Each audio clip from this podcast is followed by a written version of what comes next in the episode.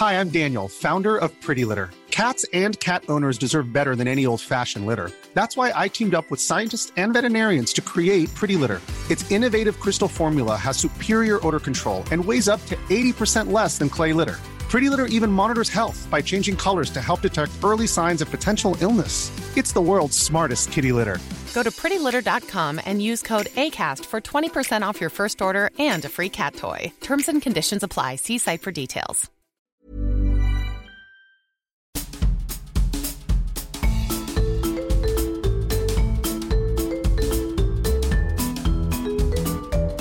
Vous écoutez le podcast de So Sweet Planet.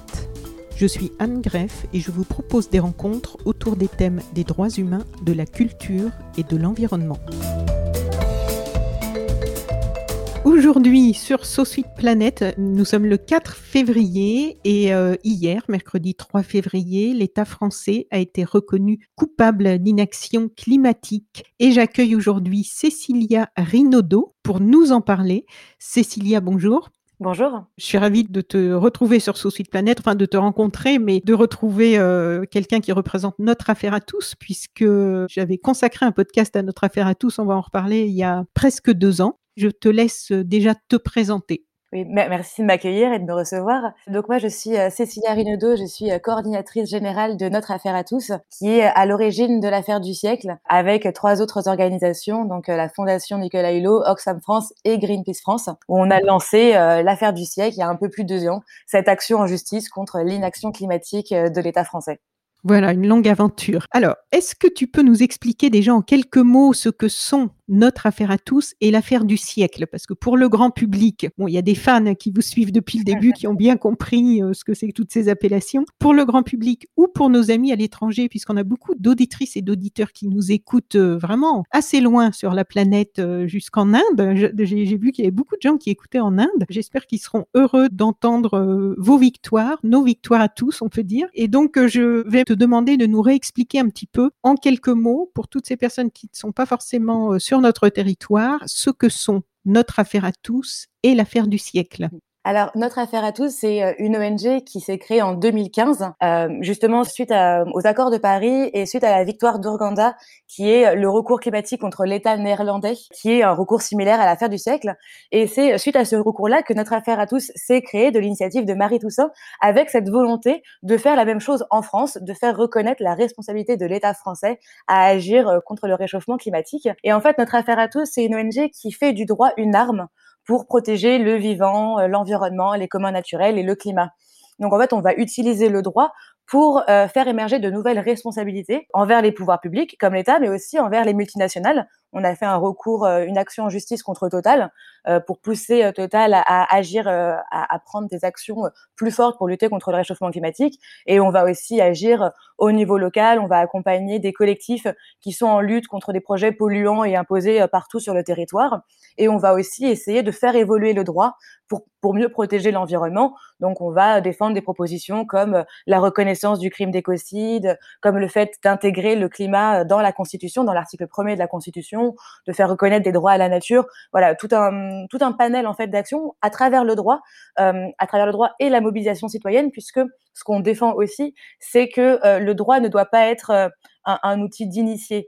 C'est le droit, c'est un levier pour tous les citoyens et il faut que chacun puisse euh, se réapproprier l'outil du droit pour protéger en fait nos droits, le droit à vivre dans un environnement sain notamment. Et c'est pour ça d'ailleurs qu'avec l'affaire du siècle aussi, on a voulu non seulement monter cette action en justice avec les trois autres organisations, mais aussi en faire un levier de mobilisation citoyenne, puisque donc on a lancé l'affaire du siècle euh, avec les trois autres organisations en décembre 2018 donc euh, l'objectif de cette action, c'était de faire reconnaître la responsabilité de l'État et son inaction climatique à, du coup à ne pas agir assez pour lutter contre le réchauffement climatique et à demander au tribunal d'enjoindre l'État à faire plus pour lutter contre le réchauffement climatique. Et quand on a lancé cette action en justice, on a lancé aussi une pétition et euh, ça a été euh, très très relayé, très très soutenu, puisque en deux semaines, on a eu 2 millions de personnes qui ont signé cette pétition. Aujourd'hui, on a 2,3 millions de personnes euh, qui soutiennent l'action, qui ont signé cette pétition. Et ça montrait bien en fait cette volonté de, des citoyens de se saisir de l'outil du droit, de se dire en fait, on a tenté beaucoup de choses, on a fait des marches, on a, on a, on a fait des propositions au gouvernement, on a proposé des mesures, ça n'a pas marché. Peut-être que maintenant la justice, elle a un rôle, elle peut contraindre l'État à agir et les gens se sont dit, voilà, c'est un levier qu'on n'a pas encore utilisé et peut-être celui-là, il peut fonctionner. Et il y avait aussi beaucoup d'artistes qui vous ont soutenu. Oui, y a, on a fait une, on a fait cette vidéo de lancement avec beaucoup de youtubeurs, d'influenceurs, d'artistes, de, de, comédiens, et c'est ça aussi qui a permis de faire connaître cette, euh, cette action, cette initiative. Et c'est vrai que ça, ça a permis de, de, faire du bruit. On en a beaucoup parlé et on, et on continue à beaucoup en parler. Et notamment parce que c'est quelque chose d'inédit. C'est la première fois que l'État français se retrouve face à la justice pour euh, son, son, inaction climatique. C'est quelque chose de, de, très fort, de très, de très symbolique, mais pas que symbolique, puisqu'il y a vraiment un impact euh, très très fort derrière.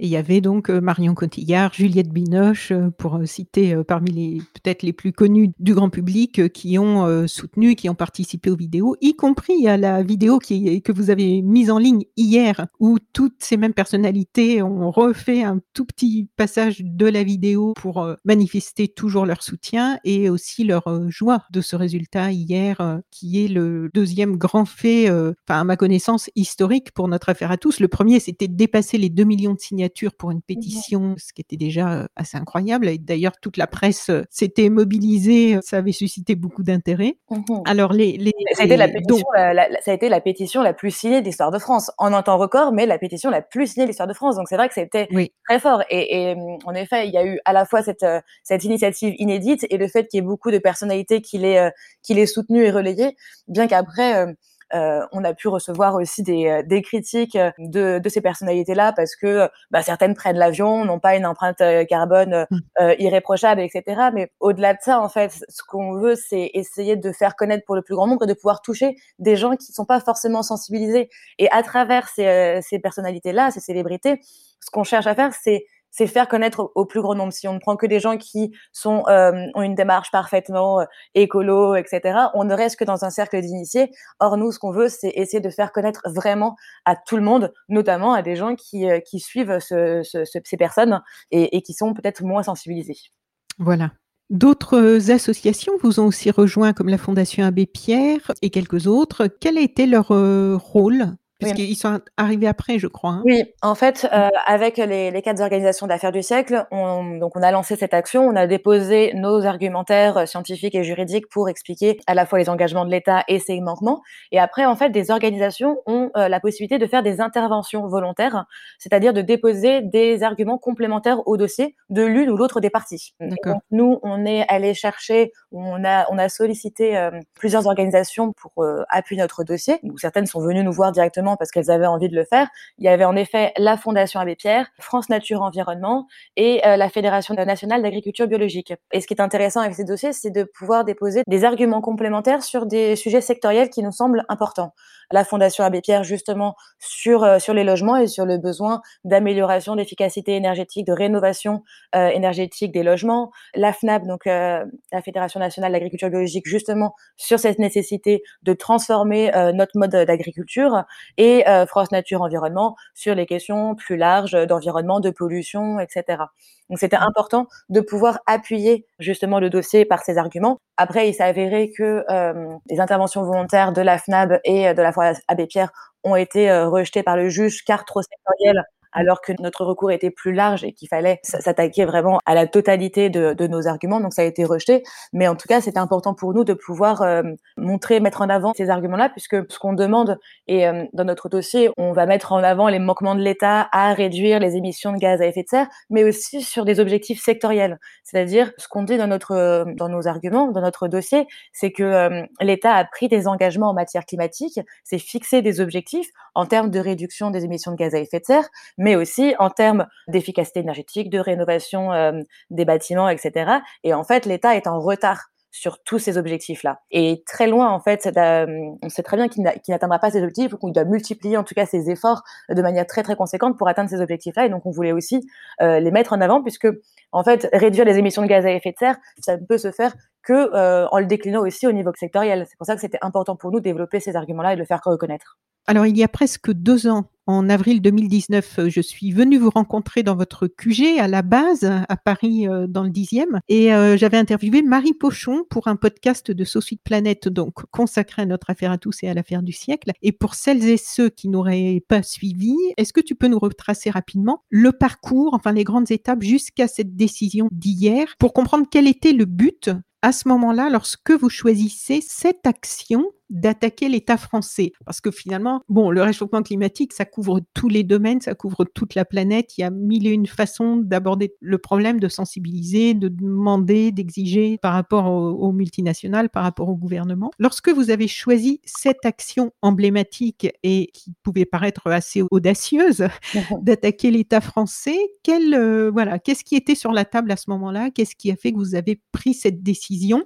Je souligne d'ailleurs que ce qui m'avait frappé, c'est que c'était, il y avait beaucoup de femmes en fait dans notre affaire à tous, euh, juristes, et qui toutes étaient très actives en fait, hein, euh, dans notre affaire à tous et à côté. Oui, c'est vrai que notre affaire à toutes, notre affaire à tous, c'est une association euh, de juristes, mais pas que, et principalement qui est constituée de, femmes, souvent jeunes aussi, et c'est important pour nous dans cette démarche un peu d'écoféminisme de pouvoir donner la parole, mettre sur le devant de la scène des femmes qui sont engagées, qui portent cette vision de, changement, de nouvelles sociétés plus euh, écologique, euh, qui a un autre rapport avec euh, avec le vivant et avec la nature. Donc c'est vraiment quelque chose qui est au cœur de, de l'ADN de, de, notre affaire à tous. Euh, si on a choisi après d'attaquer l'État, parmi nos, nombreuses actions en justice et, combats que qu'on mène, si on a choisi d'attaquer l'État, déjà c'est parce que on considère que l'État nous a pas laissé le choix. Parce que euh, d'un côté, on a les scientifiques qui nous alertent depuis plus de 30 ans sur les changements climatiques et sur l'urgence d'agir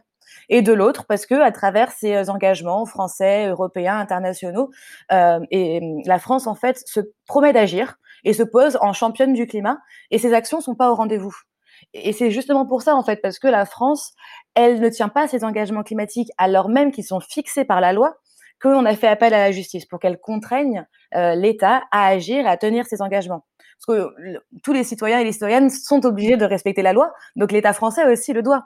Et on n'a plus le temps d'attendre en fait, on doit agir maintenant. C'est pour ça qu'on a attaqué l'État. Et si on a choisi la justice, c'est parce que justement la justice, elle est garante du respect et de la protection des droits et que la France n'a pas tout fait pour protéger le droit des, des citoyens. C'est pour ça qu'on veut faire reconnaître cette carence fautive, c'est ce qu'a reconnu le, le, juge hier, la carence fautive de l'État face au changement climatique, parce que bah, voilà, on sait que la justice, elle peut contraindre l'État à agir en lui ordonnant de mettre en place des mesures précises qui sont prévues dans la loi et que l'État ne met pas en œuvre.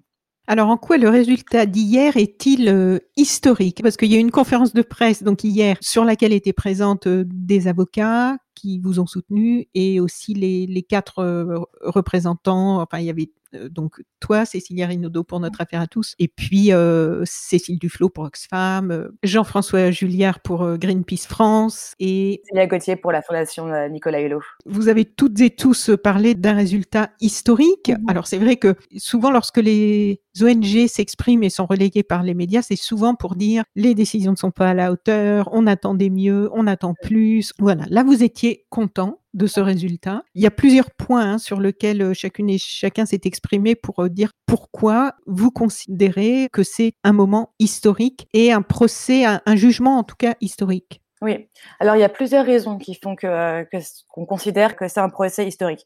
Déjà, des mots de la rapporteure publique, c'est le premier procès climat en France où l'État est jugé.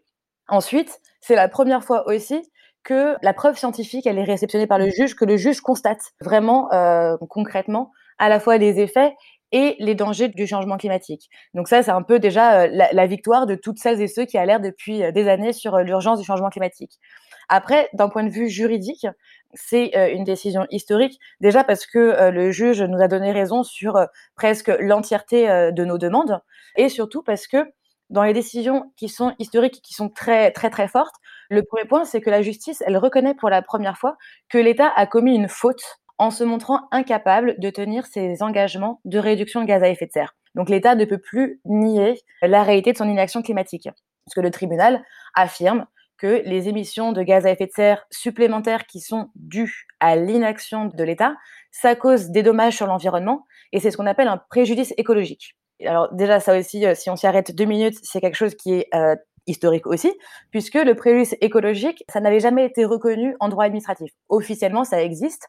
Euh, Jusqu'à présent, ça a toujours été euh, reconnu uniquement dans le droit privé. Le préjudice écologique, ça a été euh, consacré, c'est né de la catastrophe Erika où justement il y a eu un dommage euh, fort qui a été causé à l'environnement et a été demandé à l'entreprise de réparer ce dommage. Et pour l'instant, ce n'était que pour les acteurs privés, que pour les entreprises. Quand nous, on a voulu euh, intégrer euh, le préjudice écologique dans notre recours contre l'État, il y avait beaucoup d'avocats qui nous disaient que c'était pas possible, que ça n'arriverait jamais, que ce ne serait jamais reconnu, que c'était presque euh, stupide de, vouloir l'intégrer parce que contre-productif, ça, ne serait pas reconnu. Et là, non seulement, euh, non seulement c'est reconnu, mais le juge fonde sa décision beaucoup autour de ce préjudice écologique. Pareil, dans, dans les, dans les critiques qu'on a pu lire aussi un petit peu dans la presse avec euh, des avis un petit peu divergents, il y a un petit peu de malhonnêteté intellectuelle, j'ai envie de dire, parce que, en fait, ce que dit le juge, on a demandé, nous, dans, nos demandes, on a demandé euh, une, 1 euro d'indemnisation pour le préjudice écologique subi. On a demandé les 1 euro, c'était symbolique. L'objectif n'était pas de demander euh, de l'argent pour nos associations, mais d'obliger l'État à agir. C'est pour ça que voilà, on demandait la reconnaissance de la faute de l'État, qui a été reconnue par le juge, ce que je disais tout à l'heure. On a demandé la reconnaissance euh, du préjudice moral avec un euro symbolique, la reconnaissance du préjudice écologique avec un euro symbolique, et une injonction à agir, c'est-à-dire d'obliger l'État à prendre les mesures suffisantes.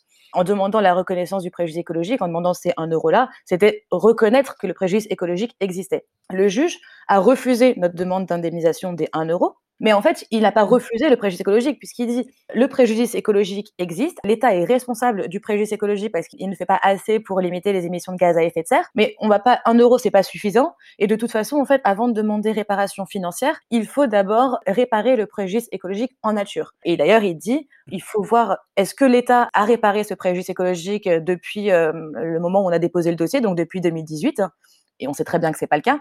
Et si l'État n'a pas réparé ce préjudice écologique, dans ce cas-là, on pourra l'enjoindre à agir, à prendre des mesures euh, nécessaires pour réparer ce préjudice écologique et pour le faire cesser.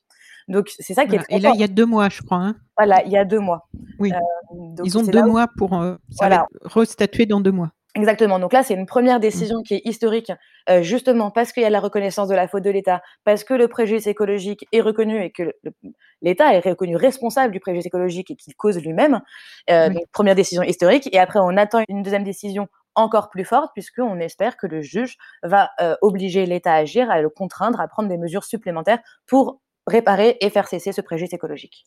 Et mmh, ce fameux mémoire-là qui est arrivé hier euh, pendant la conférence de presse, euh, qui était censé arriver avant, si j'ai bien compris, vous avez pu euh, le consulter. Est-ce que ça remet quelque chose en question? Alors, on va analyser ce mémoire. Pour, pour revenir sur l'histoire de ce mémoire, c'est marrant parce que c'est intéressant de voir ce qui se passe, parce que ça, montre un peu la stratégie aussi de l'État qui joue un petit mmh. peu contre la montre. Tu me posais la question tout à l'heure un peu de l'historique de l'affaire du siècle, et puis du coup, de fil en aiguille. Je, je n'ai pas exactement, j'ai pas raconté encore comment ça s'est passé. Et je vais revenir un peu sur ce sujet-là parce que c'est comme ça que je vais, je vais reparler aussi du, du mémoire de l'État. Euh, On a donc quand l'affaire du siècle, donc, on a lancé cette action en justice en décembre 2018 et après en mars, on a déposé une requête sommaire. Euh, donc c'est la procédure, hein, nos premiers arguments devant le au tribunal administratif. Et en mai, on a déposé euh, notre mémoire complémentaire, c'est-à-dire qu'on a déposé tous nos arguments qui listent voilà les engagements de l'État, les manquements, qu'est-ce qu'on demande, etc. Ça, ça a ouvert la procédure d'instruction. Une fois mmh qu'on a déposé ces arguments, on a attendu la réponse de l'État. Euh, la réponse de l'État qui s'est fait attendre très très longtemps. Donc nous, mai 2019, on dépose tous nos arguments auprès du tribunal administratif. L'État n'a pas répondu, l'État a attendu, attendu, attendu, et il a fallu que le juge euh, décide d'une date de la clôture d'instruction, le 23 juin 2020, en disant voilà, vous avez jusqu'au 23 juin. En fait, la, date était, euh, a été avant, puis a été repoussée euh, à cause de la crise sanitaire. Mmh. Et le 23 juin, donc le juge a dit vous avez jusqu'au 23 juin pour déposer vos arguments, sinon l'audience aura lieu le 7 juillet. Donc, euh, si l'État ne répondait pas, on serait allé au tribunal faire l'audience sans aucun argument de l'État. Donc, l'État ne se défend pas. le juge ne peut que statuer en, en notre faveur. Et là, dans ce dossier-là, l'État a attendu le 23 juin au soir pour déposer son mémoire. Donc jusqu'au dernier moment, nous-mêmes, on ne savait pas si l'audience n'allait pas avoir lieu en juillet. Et donc vraiment, l'État, c'est son droit, hein. il, a, il, a, tout à fait le droit mmh. d'attendre le dernier moment. Et vraiment, il a attendu le dernier moment. Donc 23 juin, euh, l'État dépose son mémoire. Le juge euh, nous laisse euh, rouvre l'instruction pour nous laisser le temps de répondre aux mémoires de l'État. On a répondu aux arguments de l'État en septembre pour justement réfuter un petit peu, puisque l'État, dans son mémoire, voilà, a, eu le discours classique que, qu'on a l'habitude d'entendre en disant qu'il n'est pas seul responsable de, de, la lutte contre le réchauffement climatique, euh, tout autant les Français, les collectivités, les entreprises euh, polluent et sont responsables, en oubliant ici son rôle de régulateur et d'investisseur, puisque c'est l'État qui est en charge d'impulser les politiques publiques climatiques. L'État aussi euh, voilà, joue la montre sur les objectifs fixés en disant que bah, l'échéance de 2020 n'est pas encore atteinte euh, et que du coup, euh, on peut pas le juger là-dessus. Alors que on sait très bien qu'il faudrait multiplier par parfois 10, 15, 20 les efforts faits actuellement pour atteindre ces objectifs. Donc, on sait très bien pertinemment que les objectifs ne seront pas atteints, même si la date n'est pas passée. Et puis après, euh, voilà, il continue à, énoncer toutes les politiques, tous les objectifs qu'il a pris, alors que c'est justement ça qu'on attaque nous dans notre dossier, c'est dire que l'État se fixe des objectifs qu'il ne respecte pas. Donc, euh, c'est bien, là le problème. Donc, on a répondu à l'État en septembre, et après, le juge a décidé d'une clôture d'instruction et a fixé la date d'audience au 14 janvier. Une fois que l'instruction est close, les parties ne peuvent plus déposer d'arguments. Et le vendredi, juste avant l'audience, donc juste avant le 14 janvier, euh, on a été euh, notifié que l'État avait déposé un mémoire. Et là, l'instruction étant close, le juge peut décider ou non de prendre en considération le mémoire. C'est un coup de poker que fait l'État à ce moment-là, c'est-à-dire qu'il se dit avec un peu de chance, le juge il va considérer que mon mémoire est suffisamment intéressant pour euh, rouvrir l'instruction et décaler la date d'audience. C'est vraiment le, jeu contre la montre. Et donc du coup, nous, le lundi, euh, à quelques jours de l'audience, on ne savait encore pas si le juge avait décidé de rouvrir l'instruction et de décaler la date d'audience. Et donc on était, voilà, on avait, euh, on s'était préparé à l'audience, mais on avait ce moment d'incertitude, savoir si l'audience allait pouvoir avoir lieu. Finalement, le juge a décidé de ne pas rouvrir l'instruction et l'audience est bien tenue le 14 janvier. Et là, avec la décision euh, hier du tribunal, au moment de la décision, euh, tout ce qui a été euh, publié et tous les, arguments qui ont été fournis nous sont transmis. Donc, on a pu avoir accès aux mémoires de l'État auxquelles on n'avait pas eu accès, qui a été déposé quelques jours avant l'audience du 14 janvier. Donc là, on va pouvoir l'analyser et pouvoir y répondre et l'intégrer aussi dans notre argumentaire à venir. D'accord. Mais le fait qu'il ait été déposé comme ça au dernier moment, est-ce qu'il a quand même, du coup, il a été pris en compte? Non, non. C'est pour ça que si le juge avait décidé de le prendre en compte, il aurait dû rouvrir l'instruction pour qu'on puisse en prendre connaissance et qu'on puisse éventuellement y répondre, euh, ce qui n'a pas été le cas. Donc c'est pour ça que maintenant que l'instruction est rouverte, euh, parce qu'il y a deux mois pour, pour échanger, c'est pour ça que le juge euh, nous met à disposition ce mémoire-là pour qu'on puisse continuer à échanger sur la base de ce document et des prochains qu'on va fournir. Le journal Le Monde rappelait hier dans un article sur ce jugement que, je les cite, dans son rapport annuel publié en juillet 2020, le Haut Conseil pour le climat juge sévèrement la politique du gouvernement, les actions climatiques ne sont pas à la hauteur des enjeux ni des objectifs. Ainsi, les émissions de GES, donc de gaz à effet de serre, ont baissé de 0,9% entre 2018 et 2019, alors que le rythme devrait être d'une diminution annuelle de 1,5% et de 3,2% à partir de 2025 pour atteindre la neutralité carbone en 2050. Et encore, disent-ils, ces objectifs ont été revus depuis à la baisse par le gouvernement contre l'avis du Haut Conseil. Donc ça, ce n'est qu'un élément parmi d'autres. Donc je me demandais en lisant ça, ce travail d'évaluation et de vigilance, qui va le mener au niveau de l'État pour nous défendre, nous les citoyens? Est-ce que des instances officielles en ont ou vont en avoir la charge de ces évaluations et de tenir un peu la comptabilité par rapport à cette trajectoire? Bah, même le, Haut Conseil pour le climat, il, a ce rôle-là en fait. En fait, c'est d'ailleurs ce que ce que ce qu'on reproche à l'État, c'est de c'est de ne même pas écouter les instances qu'il a lui-même créées. Le Haut Conseil pour le climat, euh, qui est indépendant, euh, qui du coup euh, souvent alerte sur les manquements d'État, sur le fait que l'État n'en fait pas assez. C'est la même chose sur le, plan de relance. En décembre dernier, le Haut Conseil pour le climat disait que les deux tiers du plan de relance n'allaient pas dans le dans le bon sens et risquaient même de contribuer à une hausse des émissions. Et, et c'est bien le problème actuellement. En fait, il faut. Euh, c'est pour ça qu'on demande à la justice de, de, de statuer et d'enjoindre l'État à agir, puisque l'État euh, n'écoute personne, que ce soit les ONG, que ce soit le Haut Conseil pour le climat, que ce soit les rapports du GIEC, etc. C'est à tous les niveaux. C'est pour ça qu'on dit c'est aussi une victoire de, de tous ceux qui alertent sur les impacts du changement climatique, puisque le juge reconnaît à la fois l'urgence, euh, l'urgence climatique et, le, et, la responsabilité de l'État. Et on, on, peut refaire le parallèle aussi avec euh, la Convention citoyenne pour le climat, où Macron euh, avait promis, s'était engagé à appliquer sans filtre les mesures de la Convention citoyenne pour le climat. Et in fine, sur les 149 propositions, il y en a un certain nombre qui ont été supprimées, plein d'autres dont on a, dont on a réduit la portée. alors que l'objectif mmh. initial de ces propositions, c'était c'était le mandat que leur avait donné Emmanuel Macron, c'était euh, de proposer des mesures qui permettaient de réduire les émissions de gaz à effet de serre de moins 40% par rapport au niveau euh, pré-industriel de 1990. Évidemment, avec ce qui, ce qui est sur la table, avec toutes les mesures supprimées, euh, élaguées, etc., on sait très bien qu'on est très loin du compte. Et en plus, moins 40%, c'est la fourchette basse, puisque maintenant, on a rehaussé les ambitions euh, au niveau européen à moins 55%. Donc, euh, c'est vraiment, c'est toujours ça qu'on met en avant. C'est euh, des beaux discours, des belles paroles, des objectifs, mais les actes ne suivent pas. Et il est temps que ça change, et on attend de la justice qu'elle puisse faire changer ça, en fait. Oui. Et donc, qu'est-ce qui va se passer suite à cette décision juridique? Donc là, il y a deux mois, hein, tu nous en as parlé tout à l'heure. Oui, euh, voilà, du coup, là, il y a deux mois pour que euh, l'État euh, puisse justifier, prouver qu'il a fait cesser le préjudice écologique ou qu'il a mis en place les mesures pour le réparer. Et du coup, suite à ça, nous, on va donc on va échanger. Il y aura des, des, des, échanges de, de, mémoire où nous, on va pouvoir appuyer nos arguments pour expliquer pourquoi est-ce que l'État n'a pas euh, fait cesser ce préjudice écologique, qu'il n'a pas réparé. Et après, au bout de ces deux mois, il y aura une nouvelle audience et le juge euh, pourra, euh, on l'espère, constater que l'action de l'État, elle, demeure insuffisante et qu'il puisse contraindre l'État à prendre des mesures plus efficaces et et plus rapides pour lutter contre le réchauffement climatique et respecter ses, ses engagements nationaux et internationaux. C'est la décision qu'on attend le plus euh, déjà, c'est comme j'ai dit tout à l'heure, cette première décision pour nous, elle est très forte, euh, plus que symbolique, parce qu'elle ouvre des, des voies, des possibilités importantes. Mais notre objectif euh, initial, principal, c'est d'enjoindre l'État à agir. Donc, c'est ce qu'on attend avec avec la prochaine décision dans, dans deux mois.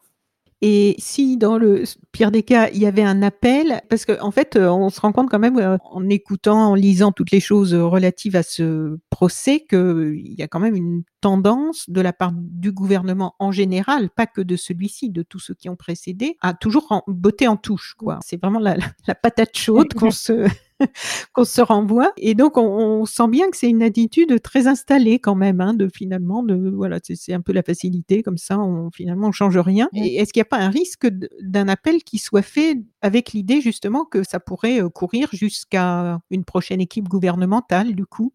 Alors, euh, en effet, on va voir si, euh, si l'État décide de faire appel, ce qui serait, qui serait au final un petit peu un petit peu mal vu en termes de en termes de message puisque euh, ce serait encore nier la responsabilité de l'État euh, face à face à la crise climatique qui est qui est pourtant bien mmh. reconnue et euh, bien justifiée par par le juge qui d'ailleurs, soit dit en passant, a fait une décision qui est très très didactique hein, pour des euh, pour des personnes qui euh, ne sont pas habituées au droit. Euh, on peut quand même comprendre la décision, ce qui est quand même pas souvent le droit. Je tiens à le souligner parce que c'est quand même pas souvent le cas en droit. Si on regarde un peu la décision du Conseil d'État dans, dans l'affaire Grande Sainte que que l'affaire du, du siècle soutient et dans laquelle on a fait une intervention volontaire, où le Conseil d'État a reconnu pour la première fois que les, les lois et les objectifs avaient une nature contraignante et que ça engageait l'État. Euh, quand on a reçu la décision du Conseil d'État, il nous a vraiment fallu la relire plusieurs fois pour comprendre en quoi c'était, enfin, qu'est-ce qui était fort, euh, est-ce qu'on avait gagné, pas gagné, qu'est-ce que, qu'est-ce qui était vraiment, euh, ah quel était vraiment l'impact de la, de la décision, mmh. parce que vraiment c'était un petit peu alambiqué. Là, la décision du, du, juge, déjà, elle est beaucoup plus claire, elle va beaucoup plus loin euh, que le Conseil d'État, et puis surtout, elle, elle est très didactique. Je sais pas s'ils ont fait cet effort exprès aussi parce qu'ils savent que c'est un dossier qui est très suivi en France à l'international et que c'est un jugement qui va être euh, ça, c'est sûr, beaucoup relu, beaucoup repris, beaucoup analysé aussi dans les écoles de droit, etc. Mais en tout cas, vraiment, c'est c'est suffisamment rare pour pour être souligné et c'est vraiment un très très beau jugement. Euh, mais je, je, je, digresse. Euh, sur la question de l'appel, en tout cas, ce qui est important à noter quand même, c'est que la décision du juge sera définitive jusqu'à ce que la Cour administrative d'appel décide ou non autrement. C'est-à-dire que s'il y a injonction à agir qui est décidée dans deux mois, l'État devra euh, respecter cette injonction à agir jusqu'à la fin de la procédure d'appel, euh, si tant est que la Cour d'appel euh, décide de, de, donner raison à l'État. Ce qui d'ailleurs n'est pas sûr, puisque la Cour d'appel peut tout aussi bien euh, confirmer le, le, jugement de, le jugement du tribunal administratif, et du coup l'État devra continuer à, à, maintenir ses objectifs. Donc c'est déjà, ce sera déjà une bonne nouvelle. Il faudra pas se dire non, c'est l'État, l'État a perdu, mais il va, il va faire appel, donc ça change rien. C'est non, d'abord pour l'instant, tant qu'il n'y a pas eu décision contraire, c'est une victoire, l'État doit agir. Donc Célia Gauthier de la Fondation Nicolas Hulot disait hier lors de votre conférence de presse que c'est la première décision juridique de justice climatique en France, que c'est inédit et que cela va déboucher sur des changements très profonds. C'est une euh, formulation qui a été exprimée par plusieurs d'entre vous. Quel changement très profond peut-on espérer? Parce qu'en fait, je me souviens, euh, quand j'étais venue à la base pour faire cette interview de Marie Pochon, ce qui m'avait frappé, c'était ce, comme d'ailleurs Valérie Cabanès, que j'ai interviewé récemment, qui était aussi, je crois, hein, dans les initiatrices de, de, notre affaire à tous. Voilà. Ce qui me frappe et que je trouve très intéressant, et c'est pour ça que je, je suis euh, d'assez, d'aussi près que je peux tout ce que vous faites, c'est parce que en amont de ça, il y a le souhait de faire vraiment bouger des lignes dans la, comme le disait Marie Pochon, c'est une révolution culturelle. Mmh C'est-à-dire que c'est des actes très concrets, c'est fondé sur du droit, sur les, les, rapports euh, du GIEC, les rapports des scientifiques, c'est voilà des choses qui sont euh, qui tiennent vraiment bien la route et on l'a vu avec le rendu de ce jugement, euh, qui sont réalisés très sérieusement. Et au-delà de, juste des faits et des actes, il y a quelque chose qui fait bouger la façon dont on conçoit le monde, dont on conçoit la politique, dont on conçoit notre rapport au monde, notre position dans ce monde, dans la nature, notre position en tant que pays du Nord par rapport au pays du Sud. En fait, l'impact va bien au-delà de juste ce qu'on peut voir dans les médias pendant 24 heures euh, suite euh, à la décision euh, d'hier. Mm ça, ça a l'air d'être assez présent, cette idée de faire bouger les lignes euh, plus en profondeur dans vos actions aussi. Tout à fait. C'est vraiment, euh, je pense que au-delà de ça, alors il y a tout ce que la décision va pouvoir permettre de, de changer sur l'accès à la justice euh, pour les citoyens, pour les associations. Ça, c'est déjà mmh. des avancées qui sont très fortes. Mais au-delà de ça, c'est vrai qu'on est on est vraiment dans la construction de, de, nos droits climatiques, qui est un peu vraiment l'enjeu du 21e siècle. Et, et après, peut-être, ça nous paraîtra normal mais si on repart un peu dans l'histoire de, la construction de nos droits, il y a d'abord eu euh, la bataille pour les droits civils et politiques, pour les droits sociaux, qui maintenant nous paraissent acquis en fait. Hein. plus personne ne, penserait à, les remettre en question. Et ben c'est la même chose qu'on est en train d'essayer de faire maintenant. Euh, la bataille pour les droits climatiques, pour les droits environnementaux, parce que justement aujourd'hui le problème c'est qu'il n'y a pas de responsabilité euh, des pollueurs qui nuisent à l'environnement et, et, aux êtres humains, à notre, aux droits des générations futures, à vivre dans un, dans un environnement sain. Personne n'est tenu responsable. Et, et c'est pour ça qu'on cherche à faire émerger ces nouvelles responsabilité euh, environnementale à travers et la reconnaissance du crime d'écocide. Voilà, et toute la reconnaissance du crime d'écocide, la reconnaissance, le, fait de, de, reconnaître des droits à la nature, en fait, de, de vivre dans cet écosystème, euh, de, de, changer notre rapport à la nature. Euh, et tout ça, en fait, c'est un changement de société, de vision qui prend du temps, mais qui, qui est vraiment une évolution de la société qui va dans le sens de l'histoire parce qu'en fait, maintenant, on se rend bien compte, on peut plus continuer comme on faisait avant en fait, on peut plus continuer comme on faisait avant ces dernières années, hein, ces dernières euh, centaines d'années, parce qu'avant, c'était encore différent. On avait un, autre conception à la nature. Si on reprend euh, tous les peuples autochtones à travers le monde, eux, ils ont une, un rapport à la nature qui est euh, bien meilleur et bien plus sain que celui qu'on a maintenant, mmh. parce que on est parti dans un, dans un progrès, dans un développement économique et dans une société capitaliste qui va contre le bon sens. Qui s'est emballé. Exactement, et qui va contre le bon sens. Et on voit à mmh. quel point c'est important, notamment quand bah, ne serait-ce que, reprendre euh, l'origine de, l'épidémie euh, actuelle de la Covid. Pourquoi est-ce que ça arrivait chez nous et pourquoi est-ce que ça risque de se reproduire euh, peut-être dans des conditions encore pires que celles actuelles? C'est parce que à cause de la déforestation, à force de détruire les écosystèmes où vivent des espèces sauvages qui peuvent être porteuses de maladies, mais qui étaient bien au calme dans leur environnement naturel, à force de détruire ces écosystèmes-là, ces espèces sauvages qui peuvent être porteuses de maladies se rapprochent des zones peuplées et on arrive à contaminer les animaux et qui vont contaminer les humains, qui après mondialisation, etc., transport des personnes et des marchandises, etc., bah du coup l'épidémie, elle se généralise partout. Et en fait, Marie-Monique Robin d'ailleurs vient de sortir un livre sur le sujet, La fabrique des pandémies, et elle prépare un nouveau documentaire aussi euh, avec euh, des scientifiques interviewés un peu partout sur la planète. Et c'est une réalité, oui, vraiment qu'il va falloir marteler parce qu'on se rend bien compte que quand même, c'est pas encore la majorité des personnes qui sont convaincues de ça. Oui, tout à fait, tout à fait. C'est pour ça que c'est important de faire passer ce message-là et, et, d'expliquer en fait pourquoi euh, protéger l'environnement, c'est aussi euh, nous protéger nous, protéger euh, protéger notre futur aussi et notre Mais oui. notre capacité à vivre dans un environnement sain qui est très important et du coup même même les personnes qui n'ont pas forcément cette conscience écologique etc rapporter à, ta, à sa propre vie, en fait, mmh. c'est indispensable de protéger l'environnement à l'heure actuelle. Donc, le projet de loi climat et résilience euh, issu des propositions de la Convention citoyenne doit être présenté en Conseil des ministres incessamment, là, le 10 février, donc dans quelques jours. Nous, on enregistre aujourd'hui le jeudi 2024. Et après, ça doit être débattu au Parlement fin mars, je crois. Dans quelle mesure ce jugement, est-ce qu'il va y avoir des interactions? Est-ce que ça peut influencer? Est-ce que alors, pour l'instant, il s'agit d'un projet de loi, donc euh, il peut pas être euh, tant qu'il n'existe pas, il ne peut pas, euh, on ne peut pas agir dessus. On peut espérer, c'est que la décision du tribunal pousse l'État à revoir un petit peu sa copie et à rehausser l'ambition de ce projet de loi. Et nous, on continue à pousser le plaidoyer nous, euh, comme beaucoup d'ONG, de, euh, organisations de la société civile, euh, notamment à travers le, le réseau Action Climat et d'autres organisations qui mmh. défendent un projet de loi beaucoup plus ambitieux, on continue à proposer des amendements, à essayer d'améliorer, de, d'augmenter l'ambition de ce projet de loi.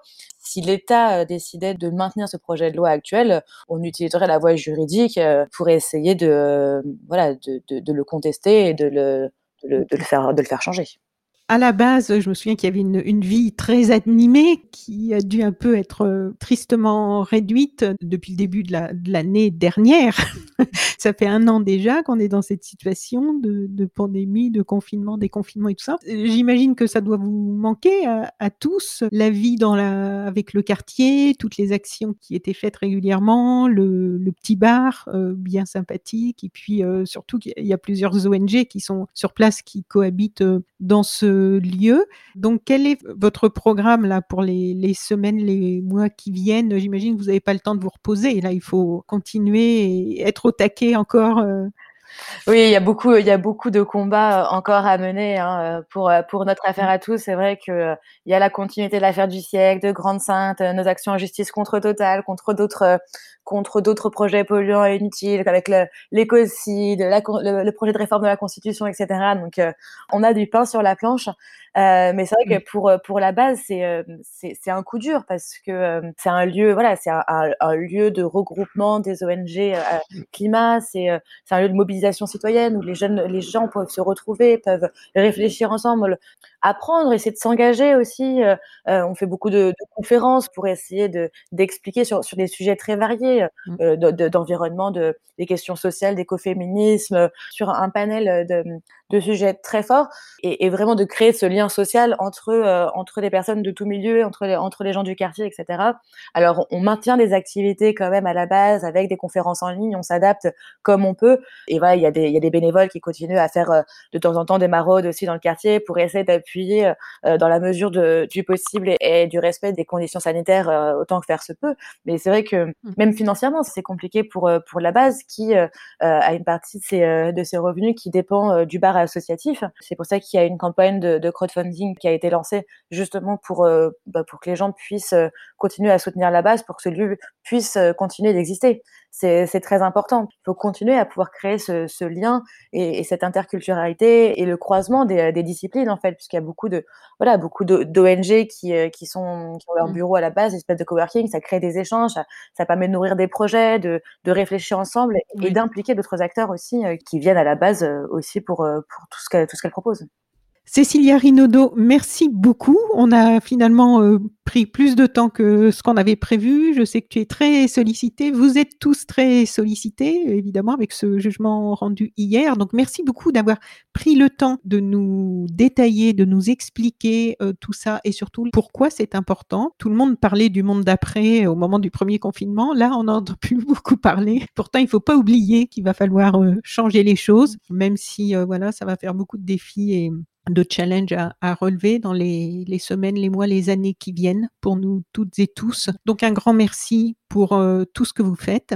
Je vous souhaite une très bonne continuation. J'espère qu'on aura l'occasion de se revoir, mais dans vos locaux euh, à la base. J'espère que tout va continuer. Maintenant, on croise les doigts. C'est pas juste une question euh, de d'être contre contre l'État, contre. On a bien compris. C'est vraiment une question maintenant de faire bouger les choses en profondeur parce que notre propre survie en dépend et il est temps qu'on se remette un petit peu en question sur tout ça. Donc merci de le faire avec euh, autant d'énergie et, et d'enthousiasme. Très bonne continuation à toute l'équipe aussi. Merci beaucoup, merci à toi. J'espère qu'on se reparlera très vite dans deux mois avec une, euh, avec une victoire encore plus forte. Je vous le souhaite, je nous le souhaite, puisque ça nous concerne tous. Merci beaucoup. Au revoir. Au revoir. Chères auditrices, chers auditeurs, si vous avez apprécié ce podcast de So Sweet Planet, N'oubliez pas de lui mettre un avis favorable sur votre application de podcast, par exemple 5 étoiles sur Apple Podcast, et de rédiger un avis sympathique. Cela me fera plaisir. Pour plus d'informations sur les droits humains, l'environnement et la culture, vous pouvez suivre la page So Sweet Planet sur Facebook. Enfin, n'oubliez pas de vous abonner gratuitement, soit à la newsletter sur le site soit au podcast sur votre application de podcast pour être informé des prochains podcasts de Sous Suite Planète mis en ligne. À bientôt.